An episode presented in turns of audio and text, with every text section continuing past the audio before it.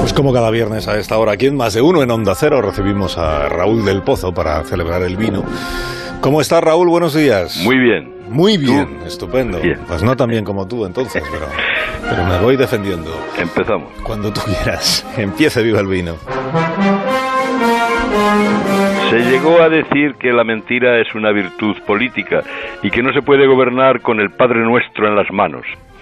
Al Pleno del Congreso llegó esta semana un debate sobre la mentira, en una función de guerra civilismo retórico, cuando Pedro Sánchez prometió que nunca habrá referéndum de autodeterminación. El primero que se burló fue Gabriel Rufián, que contestó También dijo que no habrá indulto, así que demos tiempo al tiempo. Los separatistas se preguntan ¿Quién carajo eres tú para perdonarnos? Un diputado del Parlamento, un ruin y cuesco de dátil, le tituló a Sánchez el peor insulto de la lengua castellana. Contestan a la generosidad con, con deslealtad. Le han perdido el respeto al presidente y también al rey, al que llaman ocupa y le desean la muerte. Al presidente le acusan de estar enfadado con la verdad. Cuando actúa como Pedro el magnánimo, los separatas lo tratan como a Pedro el cruel. Ya no es creído ni cuando no miente. Inés Arrimadas arremetió contra él en el Pleno. Usted no tiene palabra y le están humillando. No baje la cabeza ante el separatismo que es el presidente de España.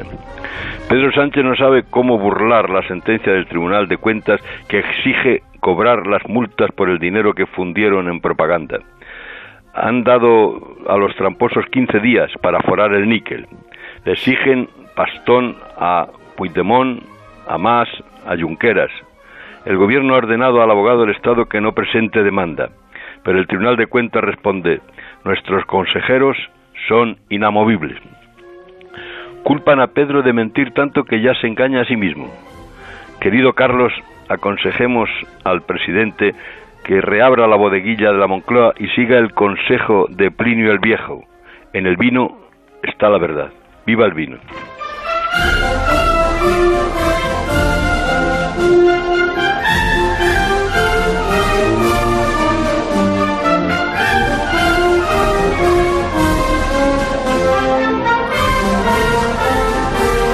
Te deseo que tengas un buen fin de semana, Raúl del Pozo. Igualmente te deseo, querido Carlos. Que. Un abrazo. A ver qué cuelga.